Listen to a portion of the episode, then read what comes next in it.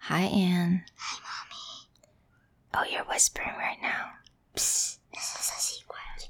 So, what are we going to talk about today? S R. Hi, I'm Anne. I'm Mommy. Welcome Welcome to to Anne and Mommy's Chit Chat, where English is. Super cool. 什么是 ASMR? It's hard to explain. It is hard to explain. 那我来跟大家讲一下，A 就是 autonomous，S sensory，M meridian，R response。那中文呢就是自主性感官经络系统的反应。啊，It's real super long, right? 那为什么我们要用这种 whispering 的方式？就是因为有很多人喜欢用这种方式，就会觉得自己的头怎么样？神经在吗？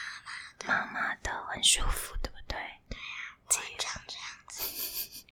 ？So, do you want to show people like how to make some sound?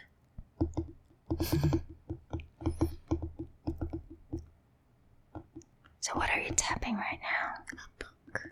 Yeah, and it's tapping on a book. Tap, tap, tap. 在轻轻的敲打，tapping on a book. What about this? stepping on a computer stand, right? Yeah. And I'm gonna tap on the book, another book.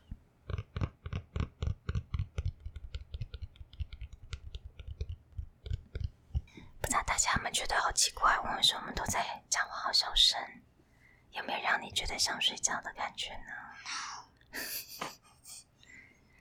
I was very tired already. So, what else do you want to tap on, honey?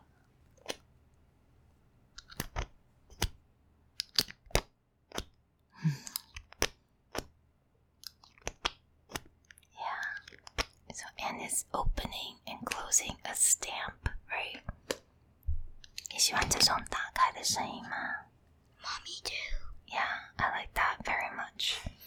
OK，所以如果大家还是蛮喜欢这种感觉，让你很放松的话，那你就知道这叫做 ASMR。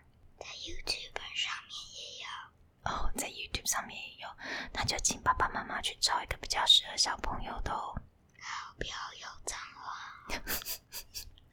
I don't think they are。你比较喜欢听的是谁 What is its name called? ？GB。 Yeah. G I B I，如果大家想要去搜寻一下也可以哦，还蛮适合小朋友的。可是 So I hope everyone can go look it up on on YouTube about ASMR. OK。 I'll talk to you guys next time. Bye. Bye.